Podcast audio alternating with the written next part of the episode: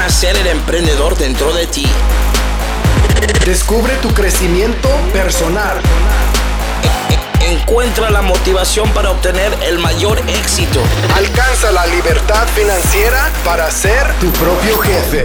Esto es Sé el jefe. Sé el jefe con Héctor RC. Hola, ¿cómo estás? Mi nombre es Héctor Rodríguez Curvelo. Te doy la bienvenida a un nuevo episodio del podcast Sé el jefe. Episodio 40. ¿Cómo pasa, cómo pasa el tiempo? Y vamos a seguir en este episodio, vamos a seguir con una línea de, de- de discusión, una línea de charla planteada hace dos episodios, en el episodio 38, en el cual hablamos de las decisiones, de la dificultad de tomar las decisi- decisiones y por qué es difícil para nosotros tomarlas. Y vamos a seguir en esa línea de pensamiento, pero hoy vamos a enfocarnos desde otro punto de vista. Hoy vamos a analizar, más allá de las decisiones que tomamos o, dejamos de tomar, la razón por las cuales, las razones principales por las cuales nosotros dejamos pasar oportunidades.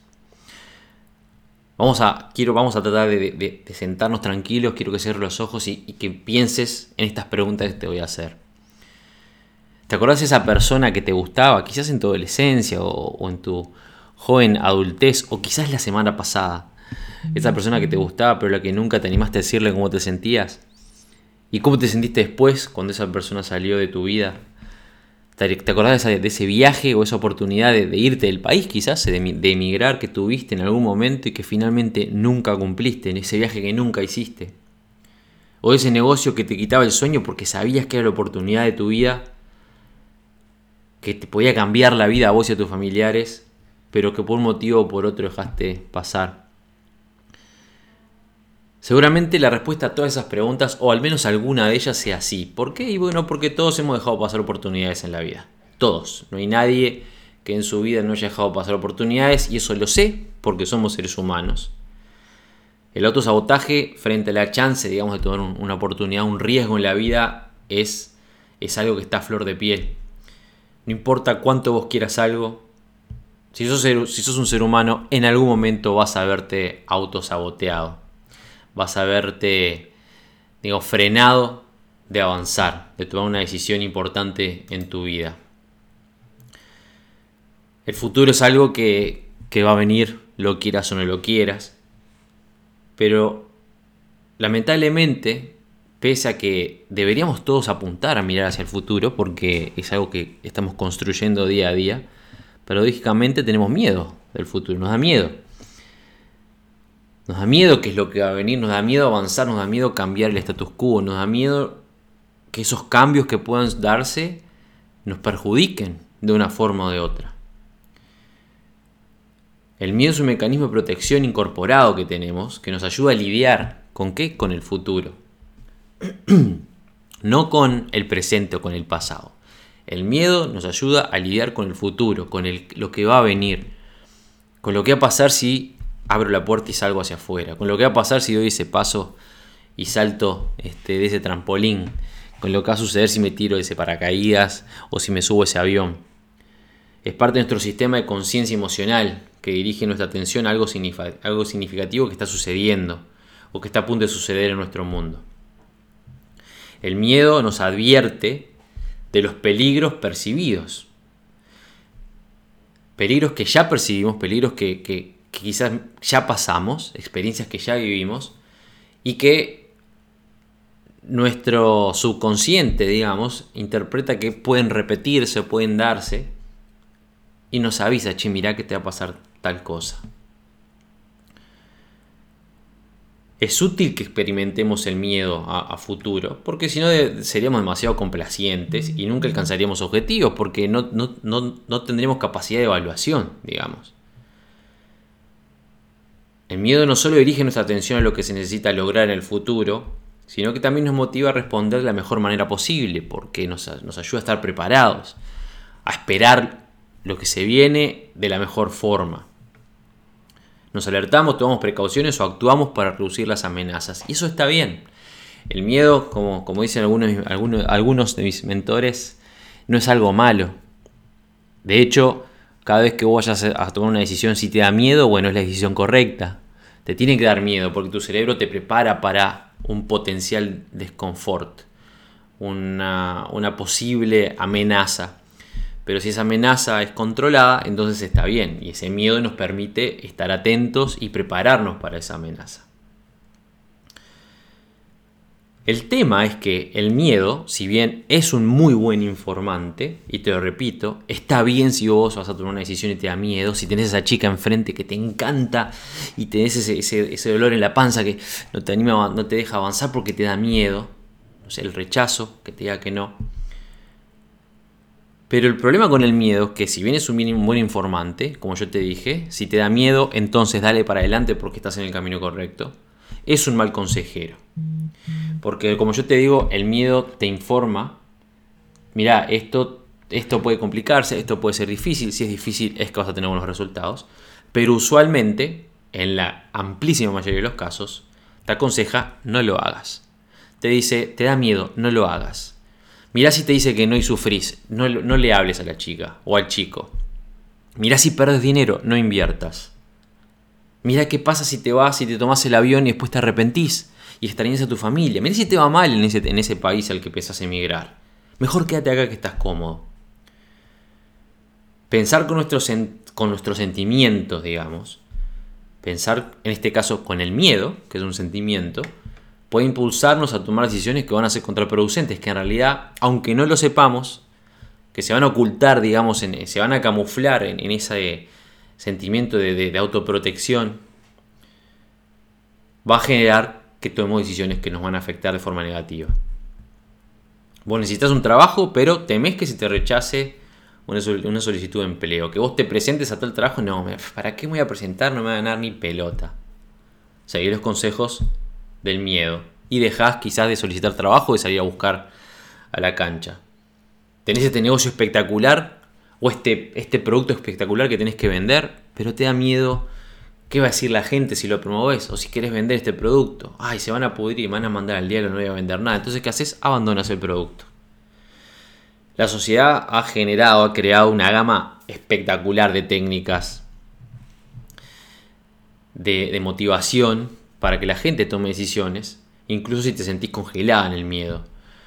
Por eso es importante que aprendamos algunas de estas técnicas, que aprendamos este, cómo manejarnos frente al miedo. Porque la realidad es que vos, eh, esto lo, cito muchas veces, a mí me encantó en una conferencia que, que di en Uruguay, uno de los muchachos que estuvo presente dijo, una cosa que aprendí con ser jefe es que si no haces nada no pasa nada. Y eso, esa lección me sirvió para, para mi vida. Y es tal cual. Porque es la realidad, si vos no haces nada no pasa nada. Si quieres un trabajo mejor y no lo salís a buscar porque te da miedo, no vas a tener un trabajo mejor. Si estás recontrapodrido o podrida de tu relación y querés salir de esa relación porque te está sofocando y no haces nada porque tenés miedo a estar solo o sola o tenés miedo a la reacción o a hacer sufrir a tu pareja si tomas esa decisión o al que dirán tus familiares. Y bueno, no va a pasar nada y vas a seguir en esa relación que te está sofocando por vaya a saber cuántos años si ves una oportunidad de emigrar quizás, una oportunidad un trabajo mejor en el exterior, y no la tomás, adivinar qué, adivina qué, y no va a pasar nada, vas a seguir en el lugar que estás. Y arrepintiéndote toda la vida por no haber dado ese paso adelante. Si tienes este negocio enfrente en el que quieres invertir, que sabes que te puede cambiar la vida y a vos y tu familia, y que te puede abrir mil puertas, y por un motivo o por otro, por miedo, no das ese paso, entonces no va a pasar nada y vas a seguir en el mismo lugar en el que estás. El futuro nos asusta porque no podemos dejar de lado nuestra comodidad actual. Es un conflicto que tenemos dentro de la mente subconsciente entre la necesidad de certeza y la necesidad de crecimiento. Nosotros queremos crecer, pero a la vez queremos estar seguros de la situación en la que estamos.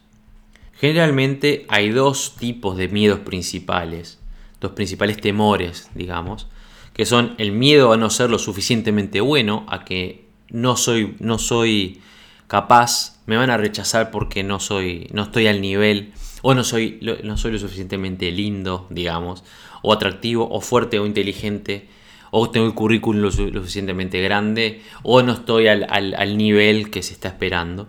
Y el otro es el miedo a no ser amado o aceptado. Eso es más a nivel personal. El primer miedo es, digamos, desde el punto de vista de crecimiento y el segundo miedo desde el punto de vista de este, relacionamiento social. Dependiendo de cada persona, las principales necesidades también varían. Puede ser, número uno, certeza y confort, o número dos, amor y conexión con otros, otros humanos, otros seres humanos. Incertidumbre y variedad, número tres, significado, la necesidad de, significado, de razón, de por qué es que tengo que hacer esto, por qué tomar esta decisión, por qué es que tal situación se da. La necesidad de crecimiento. Y número 6, la necesidad de, necesidad de contribución. Hay gente que tiene necesidad de contribución, que eventualmente cuando a medida que vas creciendo, sobre todo financieramente, dentro del proceso, digamos, de crecimiento financiero, te vas a dar cuenta de la necesidad de contribución. Si no contribuís, no vas a crecer, te vas a estancar. Como yo digo siempre, primero hay que, hay que pensar en dar para, para recibir. Pero el hecho es que una persona que, si es tu caso que vos estás impulsado principalmente por la certeza, entonces el cambio para vos es un desafío gigante. ¿Por qué? Porque vos naturalmente preferís la zona de confort. De hecho, estas seis necesidades principales, digamos, la amplia mayoría de la gente se enfocan en la primera en la segunda, en las necesidades de, confort y de certeza en nuestras vidas, de seguridad, y en la necesidad intrínseca de nuestra, de nuestra este, cualidad, de nuestra existencia, digamos, como seres humanos, que es el amor y la conexión con otros seres. Y como tal, como ser humano con estas dos necesidades, vos vas a estar con miedo, vas a tener miedo al cambio, vas a tener miedo al rechazo, vas a tener miedo a equivocarte, a que no te vaya bien, a que, no seas suficiente, a perder esa zona de confort o esa seguridad que tenés hoy en día frente a la incertidumbre que el futuro presenta. Cuando las cosas van a nuestro favor, cuando las cosas se dan como nosotros queremos, estamos extremadamente felices y sentimos que tenemos éxito. Pero si fallamos o si perdemos algo, nuestros niveles de felicidad bajan y giramos hacia el otro extremo del péndulo, digamos. Y nos sentimos tristes o nos sentimos desilusionados. El problema con esto, con, el hecho de estar en ese péndulo de o me siento triste o me siento feliz, dependiendo de, lo que esté sucediendo a nuestro alrededor, es que nos volvemos dependientes de los resultados. Nos volvemos dependientes de, de en qué situación me encuentro, constantemente. Si no, las cosas no sean como yo quiero, me siento triste, me siento desilusionado, me siento mediocre, me siento que no soy suficiente. Y cuando se dan como yo quiero, así sea bien breve el momento, me siento súper feliz y no importa lo que haya más adelante o al futuro o cuánto, cuánto riesgo yo pueda llegar a, pueda llegar a requerir dar un paso adelante para crecer. Porque no me importa crecer, porque estoy contento.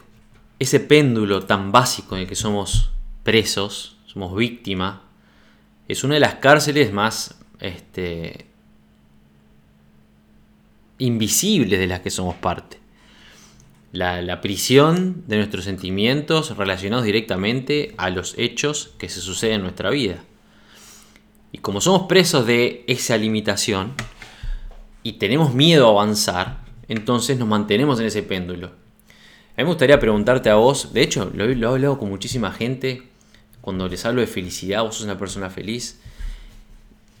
Y si empezamos a profundizar en esa conversación, te das cuenta que la mayoría de la gente, o mucha gente, está mayormente desconforme con su vida. Alguno te va a decir, sí, soy feliz, ¿por qué? Porque tengo esto, esto y esto. Pero principalmente están desconformes con lo que tienen. Pero camuflan su, respuesta, digamos, en la felicidad porque tienen esto tienen aquello, porque tengo mis hijos o tengo a mi, a mi, a mi pareja o bueno, en fin. Pero hasta ahí llegan. ¿Por qué? Porque no tienen otras necesidades en su vida o no las tienen eh, o no las han considerado. Como ya te mencioné, la, necesidad de variedad, de ampliar tus horizontes la necesidad de encontrar un significado a, a, tu vida o a tu existencia. O de crecer, que eso es fundamental, o de contribuir. Para salir de ese péndulo básico, tenemos que empezar a centrarnos en, nuestro, en nosotros, en nosotros mismos, en la constante que somos nosotros. Todos los días tenemos que concentrarnos en nosotros, en lo que hicimos, en lo que hacemos y hacia dónde queremos ir. Cada experiencia es un logro. Solo porque el resultado no sea el que esperamos, no significa que sea un fracaso. Y cuando entendemos ese concepto, que te lo voy a repetir, y es que si vos aprendés a valorar las experiencias como logros y que cada experiencia te enseña y que con cada experiencia vos creces, entonces cuando el resultado no sea el esperado, eso no significa que sea un fracaso. En programación neurolingüística se habla, habla es una de las, de las bases de la programación neurolingüística, de los conceptos básicos, que no existe el fracaso. Que no existe el fracaso. Que hay solamente enseñanzas. ¿Por qué? Porque el resultado no es un éxito o un fracaso. La experiencia en sí es un éxito. Terminé un libro, ¡pum! ¡Qué genio que soy! Leí un libro, bien, ¡bum, bum! ¡pum! para arriba y aplaudo y salgo a festejar. No, la experiencia de haber leído ese libro es el éxito, no haberlo terminado. No que te haya gustado el final. La experiencia, el conocimiento adquirido, el tiempo que dedicaste instruyéndote. La clave está en aceptar y en amar a nosotros mismos y a lo que hacemos, sin importar los resultados. Eso quizás parece tonto, parece de telenovela decirlo, Amate, date una palmita en la espalda por haberlo intentado. Yo siempre digo, no lo intentes, hacelo. Pero ahí es donde está el verdadero coraje, cuando nosotros no tenemos miedo a hacer cosas, no tenemos este miedo a los resultados, sino que estamos siempre excitados o contentos o, ansiosos por el proceso. Y eso es importante, porque si vos entendés este concepto, vas a vencer el miedo al cambio, porque te vas, a, dar cuenta de la importancia que tiene caminar por el camino que te lleva al cambio, hacia esa meta. Pero capaz que ahora te, te, te confundiste un poquitito con, lo que venía diciendo de, del conflicto, digamos, entre la mente subconsciente, entre la necesidad de la certeza y entre la diferencia, digamos, entre la necesidad de la certeza y la necesidad del crecimiento. Pero el hecho es que hay dos conceptos que son importantes también. Resumiendo lo que te, lo que te mencioné en, el último, la última parte del, podcast, a nosotros nos asusta el, futuro porque no podemos dejar de lado nuestra comodidad actual, llámese presente. Porque se nos presenta un conflicto en nuestra mente subconsciente entre la necesidad de certeza y la necesidad de crecimiento.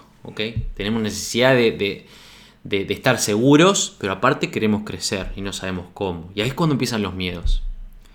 Pero está relacionado con el presente y también con el pasado. Nosotros como seres humanos cometemos un error enorme, un error fatal en lo que refiere a nuestro crecimiento, que es la proyección a futuro de nuestro pasado y nuestro presente. La proyección del pasado se explica de forma muy simple. Proyección al pasado es cuando vos planificando algo a futuro, vos basás tu evaluación de lo que puede suceder o de las herramientas a utilizar o del proceso a llevar a cabo en tus experiencias pasadas. Vos basás tus decisiones o tus procedimientos o tus procesos en tus experiencias pasadas. Por ejemplo, viviste una relación de 5, 6, 7 años de sufrimiento o de violencia o de celos o una relación que vamos a suponer que te hizo mal, mucho mal, o que te engañaron muchas veces o, lo que sea. Terminas esa relación, hace un año que estás soltero o soltera, conoces a alguien más que te empieza a interesar y que te hace una propuesta, vamos a vivirnos juntos o me encantaría que estemos, eh, que, que nos tomemos esto en serio, bueno, en fin. Y vos a la hora de evaluar esa posible, ese posible compromiso, digamos, con esta nueva persona, de inmediato se te vienen las experiencias que viviste con tu relación anterior.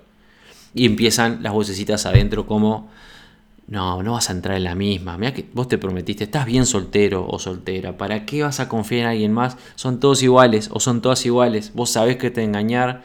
Fíjate, no, fíjate que tiene pinta que es agresivo este también. No, mira que yo, yo la veo como se viste, seguramente me engañe. Igual que la otra. Y ahí empezás con los discursos tontos en tu cabecita de tu saboteador que te habla de las experiencias que viviste anteriormente y vos qué haces.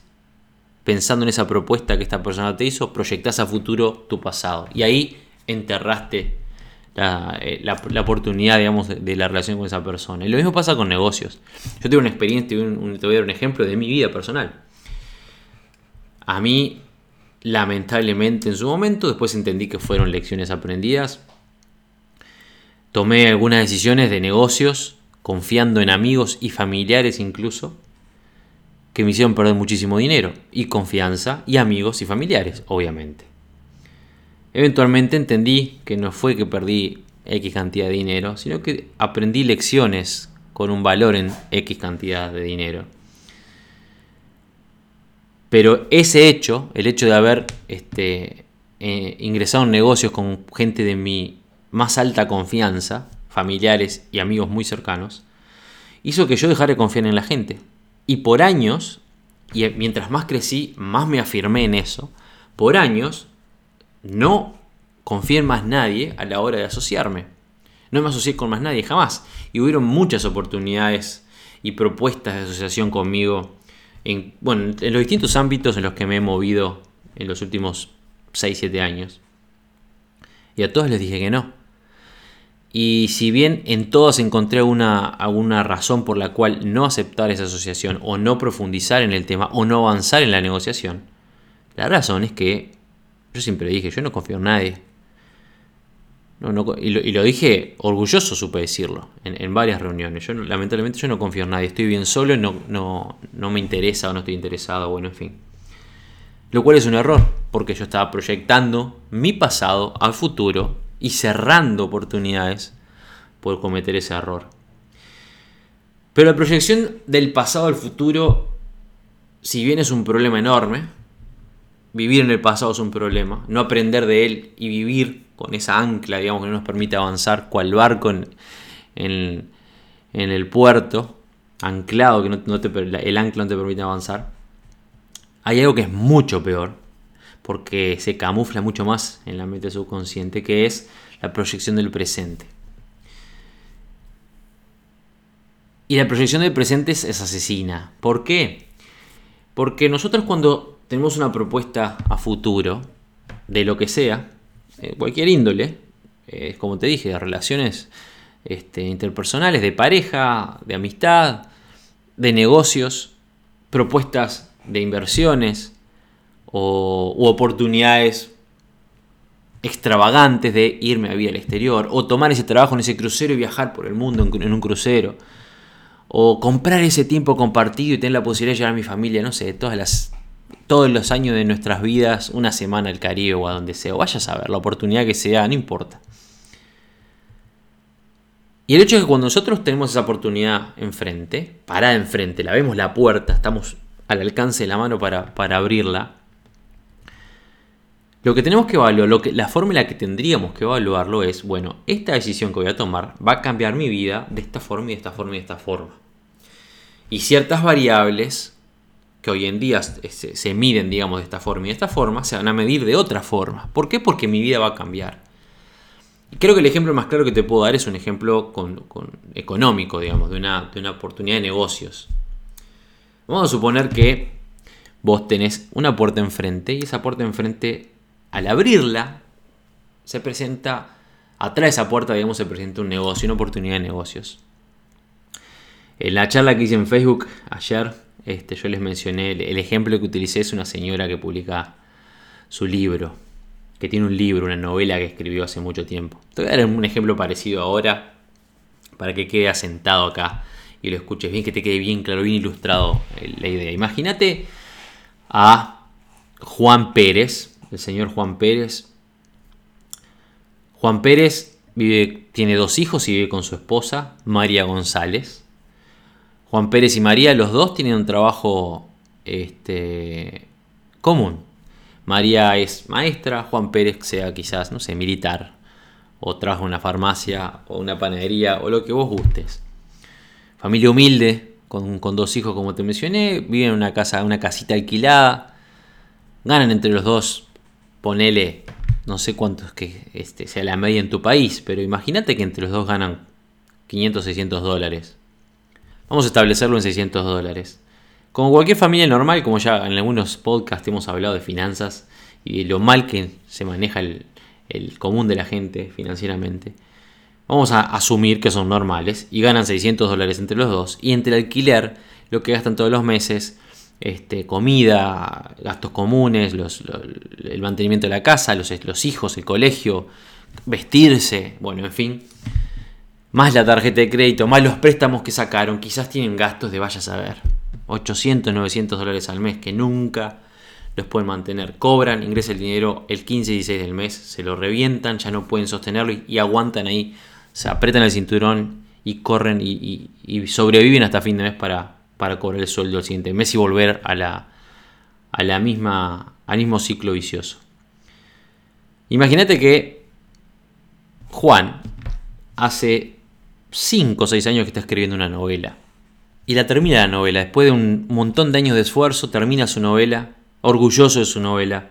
Empieza a contarle a sus amigos, su mujer también. Se reúnen como todos los fines de semana con, los amigos y la familia.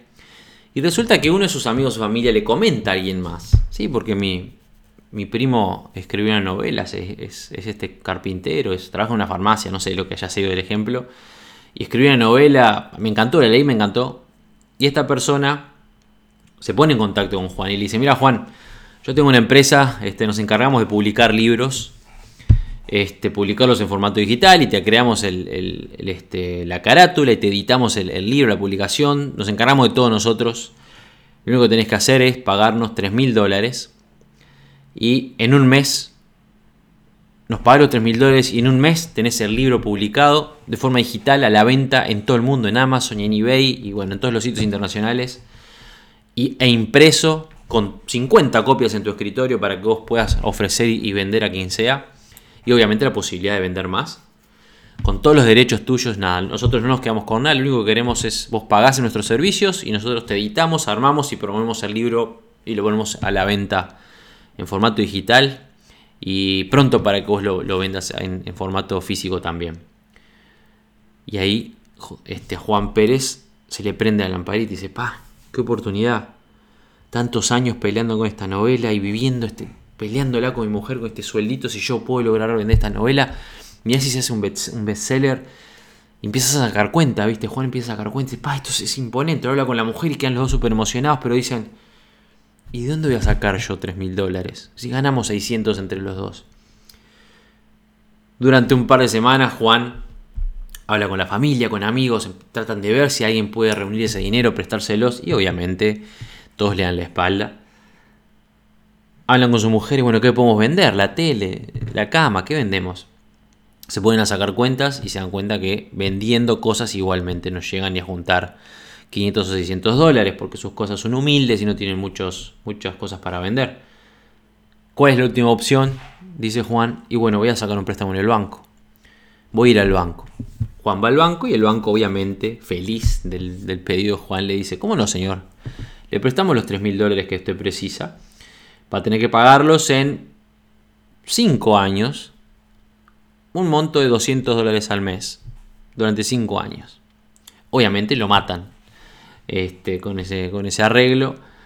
Pero Juan dice, voy a estar voy a pagando como 3 veces lo que, lo que saqué. ¿Y cómo voy a hacer a pagar? Y empieza, empieza a pensar con la mujer, pero ¿cómo voy a hacer para pagar eso? Fíjate, ganamos 600 dólares, pagando 200 dólares por mes.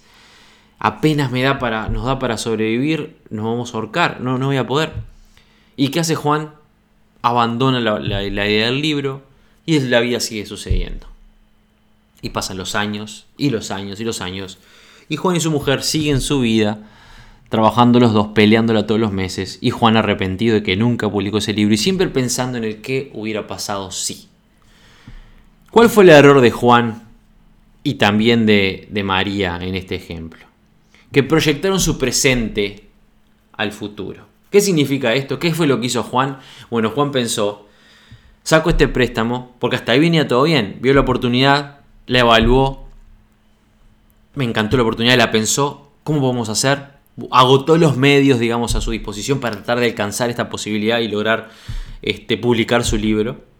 Pero al momento de dar el paso, luego de haber seguido un proceso que es positivo, de, primero que nada, apertura, digamos, a posibilidades, evaluación de las posibilidades, este, aceptación, digamos, de las mismas, y después trabajo para llevarlas a, cabo, para que se sucedan.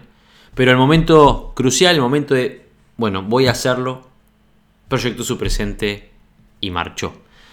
¿Por qué proyectó su presente? Y porque lo que hizo Juan fue lo siguiente. ¿Cuál fue el razonamiento dentro de la cabeza de Juan? Bueno, yo saco este préstamo, no voy a poder pagar ni en pedo este, ese préstamo en el banco. No voy a poder, no me va a dar el dinero, es imposible que yo pueda pagar ese, ese préstamo todos los meses, ganando 600 dólares entre los dos. No voy a poder. Voy a terminar perdiendo la casa, voy a terminar perdiendo este, el, alquiler y voy a perder y, y, no, y, el libro capaz que ni lo lee nadie. Ahí empiezan las distintas excusas para convencerme de que mi decisión es la correcta. Mi cerebro siempre pronto para defenderme, para convencerme que mi decisión es la correcta. A decir, tenés razón, no te, no te arriesgues. Mira si no lee nadie el libro. Mira si te estafan en esa empresa, le pagás y te estafan. Mira si termina el libro, lo, lo publicás y resulta que es malo. No solamente no lo lee nadie, es horrible. Y aparte de, que no vas a hacer un mango, te van a, van a rechazar, te vas a, este, vas a darte cuenta que en realidad no es lo tuyo y vas a haber desperdiciado 5 años de trabajo para sufrir y ser un perdedor toda la vida. Y empiezan las voces, tú, tú, tú, tú, y bueno, Juan decide no hacerlo. El error, como te dije, es que Juan proyectó su presente, porque la realidad es que cuando nosotros proyectamos, o, cuando nosotros, perdón, tenemos una propuesta a futuro, la idea es que nuestra vida cambie mañana. Entonces, cuando nosotros vamos a evaluar, por ejemplo, con un negocio, nuestras posibilidades a futuro, tenemos que evaluar el potencial de ganancias de ese negocio, el potencial variable, digamos, de factores externos, tenerlo en cuenta, pero el potencial variable que depende directamente de nuestro esfuerzo, es lo que tenemos que evaluar. Yo me acuerdo que mi padre siempre me decía, Héctor, vos gastas plata que no tenés. Vos no puedes vender, no vendas el pescado antes de, antes de, pescarlo. Y eso, en este mundo, en el mundo este en el que yo me encuentro, es una boludez. De hecho, una de las reglas más importantes de negocios es vender tu producto antes de tenerlo. Para evaluar un montón de cosas. Este, algún día vamos a hablar de eso. Pero lo importante es que ¿qué es lo que Juan tendría que haber hecho? Bueno, yo saco este préstamo ahora, pago 3 mil dólares y en un mes, como dijo mi hijo este señor, tengo el libro pronto. 50 libros publicados con su tapa pronto, editados preciosos, pronto para venderlos en mi escritorio. Y además el libro en formato digital a la venta. ¿Qué es lo que tengo que hacer yo? Y bueno, yo no voy a tener plata para hacer publicidad, por ejemplo. No voy a tener dinero para hacer una campaña de marketing en televisión o en Facebook o en donde sea. ¿Qué es lo que sí puedo hacer? ¿Y qué es lo que mi mujer puede hacer? O quizás pedirle ayuda a mi familia. Salir con los libritos a presentárselo a los vecinos, a los negocios del, barrio, a los negocios de, mi ciudad, a las librerías de mi ciudad. ¿Qué es lo que puedo hacer? Y bueno, ver dónde está mi sitio, mi libro en mi sitio web, en, en Amazon, por ejemplo, y agarrar ese link y mandárselo a todos mis contactos de Facebook o de Instagram o de Twitter o por WhatsApp a todos los teléfonos que tengo, mandarle un mensaje de voz a todos o llamar a todo el mundo. Hoy en día con WhatsApp tenés la posibilidad de llamar gratis a todo el mundo. ¿Por qué no lo haces?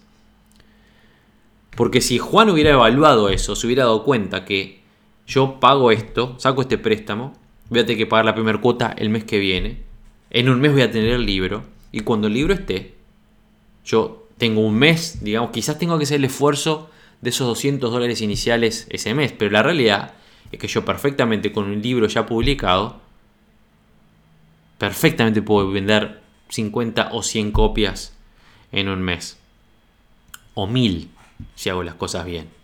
Si me pongo a trabajar. Porque si de mí depende, y yo sé que mi realidad actual hoy no me va a permitir sostener mi sueño, entonces tengo que elaborar.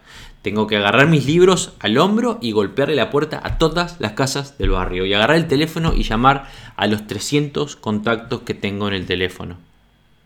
Y agarrar ese link donde está mi libro publicado en Amazon, por ejemplo, y mandárselo por correo a toda la gente a la que pueda.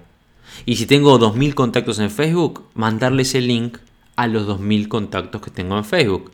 Facebook no me permite escribirle a 2.000 personas a la vez, pero puedo perfectamente mandar el contacto de 10 o 15 personas a la vez. Le mando el mensaje de 15 personas, al día siguiente 15 más, al día siguiente 15 más, al día siguiente 15 más. En un mes son 500 personas a las que les escribí. En dos meses 1000, en cuatro meses 2000, completé las, las 2000 personas. Lo mismo hice en Instagram, lo mismo hice en Twitter, en fin.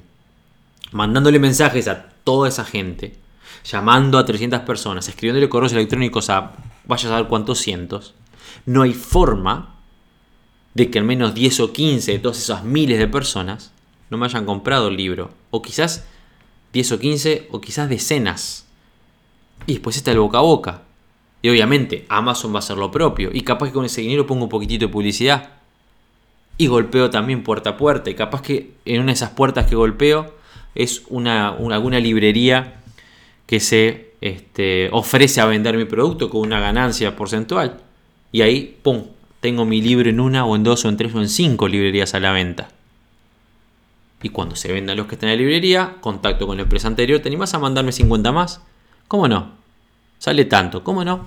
A consignación, pum. Y así es como el negocio funciona. Y cuando querés acordar, vendiste 1500 libros. Pero Juan no pensó de esa forma. Juan proyectó su presente. Este tipo de ejemplo, el ejemplo anterior de la proyección del pasado y este que es la proyección del presente, ayudan a ilustrar las razones principales por las cuales el miedo nos vence. Porque el miedo al cambio el miedo al cambio, es algo que si nosotros no tenemos espíritu emprendedor, digamos, es el primer obstáculo.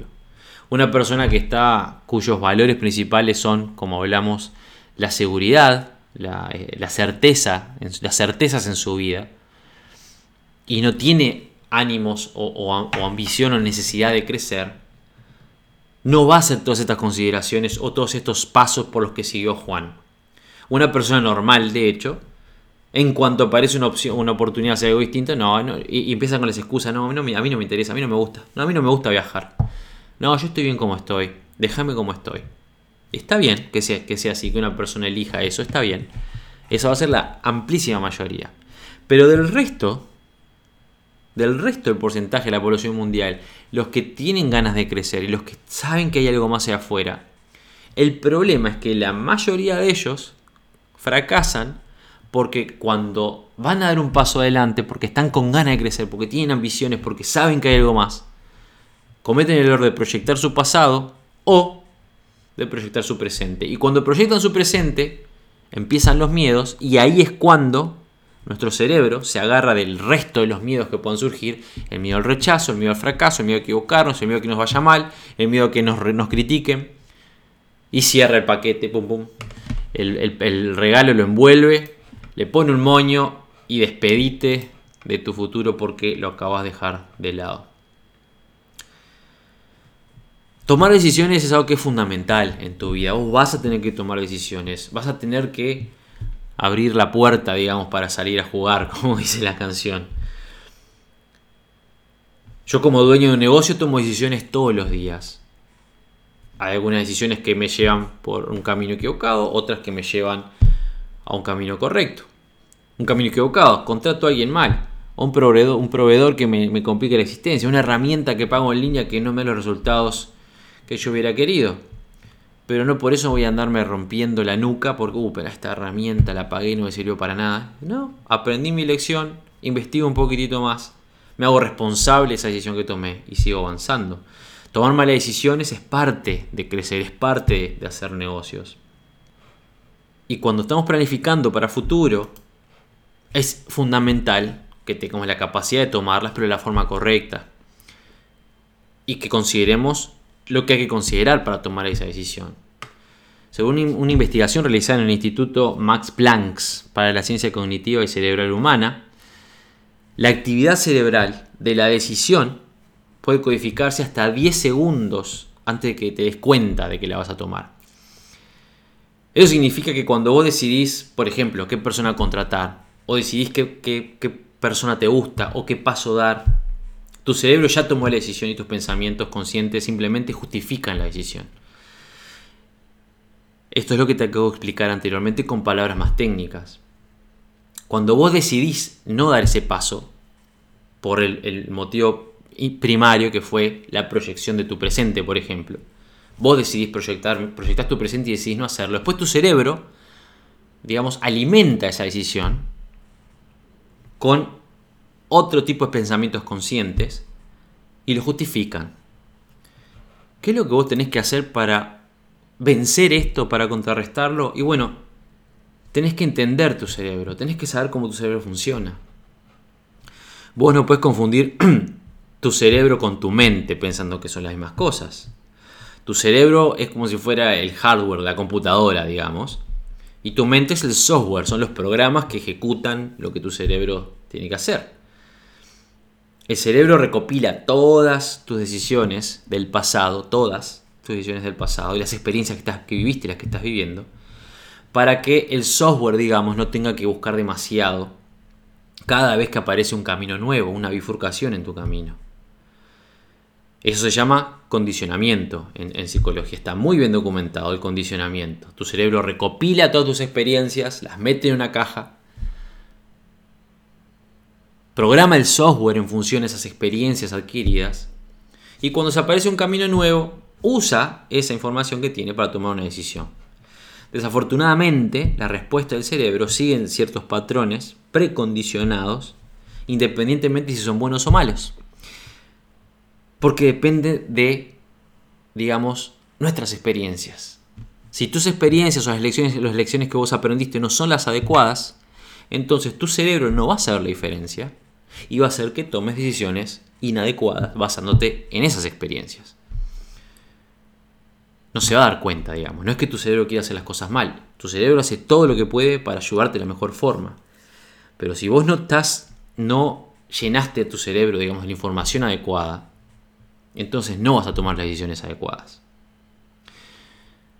Habrás escuchado mil veces que una, una persona que, que, elige una vez a una, a una pareja violenta tiende a elegir de vuelta a una pareja violenta y de vuelta a una pareja violenta y bueno, en fin. ¿Vos te pensás que es porque a esa persona le gusta que le peguen o que la maltraten o que le insulten? Eh, no. Es porque su cerebro se encarga de facilitarle la tarea. Termina con esa relación. Es una relación que quizás eh, la pone en una posición de, sumisión y de dependencia psicológica, física, quizás incluso este, como, como persona. Y cuando esa relación termina, si es que termina, esa persona se siente desamparada, se siente necesitada, dependiente de tener a alguien más al lado. Y el cerebro, para facilitarle la tarea, lo ayuda a apuntar, bueno, elegí a esta persona que sabes que te va, a decir que sí. Es así de simple. Y ahí, ¡pum!, caen de vuelta a lo mismo. Aunque nosotros no queramos volver a lo mismo, si nosotros no nos reprogramamos, el cerebro va a apuntar a lo que sabe. Es un concepto que es bien revelador una vez que vos lo entendés. Tu cerebro, esto significa que tu cerebro puede continuar repitiendo los viejos patrones de toma de decisiones para mantenerte en tu zona de confort en lugar de ayudarte a alcanzar tu máximo potencial. Lo voy a repetir. El cerebro, tu cerebro si no está entrenado, quiero que saques apunte esto porque esto es muy importante. Tu cerebro, o un cerebro no entrenado, digamos, se enfoca a la supervivencia, no la creatividad. Esto significa que tu cerebro puede continuar repitiendo los viejos patrones de toma de decisiones para mantenerlo en su zona de confort, para mantenerte a vos en tu zona de confort, en lugar de ayudarte a alcanzar tu máximo potencial. La buenísima noticia que tengo para darte es que no sos preso o presa de los viejos hábitos porque el cerebro tiene neuroplasticidad y puede ser cambiado, que de hecho es lo que yo trato de hacer contigo desde que empezamos a hablar, vaya a saber hace cuánto tiempo atrás. Yo lo que intento es tratar de reprogramarte, de hacerte entender ciertos conceptos, de abrirte los ojos, como yo digo, para que vos eh, puedas usar tu mente pensante para entrenar tu cerebro para cambiar o dirigir, digamos, de otra forma esa neuroplasticidad. Intenta, me gustaría que intentes, este, vamos a hacer un ejercicio, no sé cómo, cómo saldrá. Quiero que intentes evaluar el patrón de malas decisiones que vos has tomado. Si vos pudieras anotar en un, en un papelito, ¿qué malas decisiones tomaste en tu vida? y fíjate si hay un patrón. No te juzgues a vos mismo, no estoy intentando que te juzgues, pase un pelotudo, una pelotuda por lo que dice. Pero quiero que veas si hay un patrón de malas decisiones que has tomado. Quizás siempre elegiste la pareja incorrecta o solés o usualmente dejaste eh, sin terminar algunas tareas o le dijiste que no a oportunidades que se te presentaron que eran muy claras. En fin, fíjate o quizás tuviste problemas este, grandes con X cantidad de familiares o conocidos o cada vez que vas un trabajo nuevo te peleas con tus compañeros de trabajo. No importa. Quiero que vos trates de evaluar, anotarlo en un papelito, patrón de conducta, digamos, patrón de malas decisiones que vos has tomado.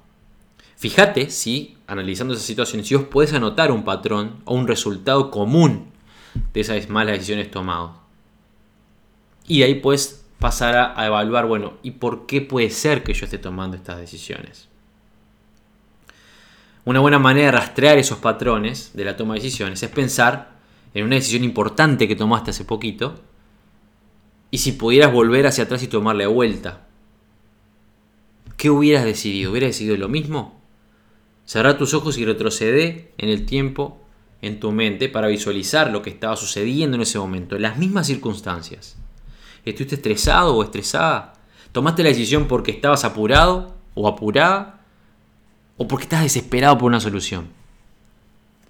Algunas personas se dan cuenta cuando hacen este tipo de ejercicios de que toman sus decisiones más pobres, las peores decisiones, o están bajo presión, o únicamente por instinto de confianza en vez de lógica, digamos, por, su, este, por su instinto, porque mi, mi, mi, cabecita me lo dijo, porque tuve un presentimiento.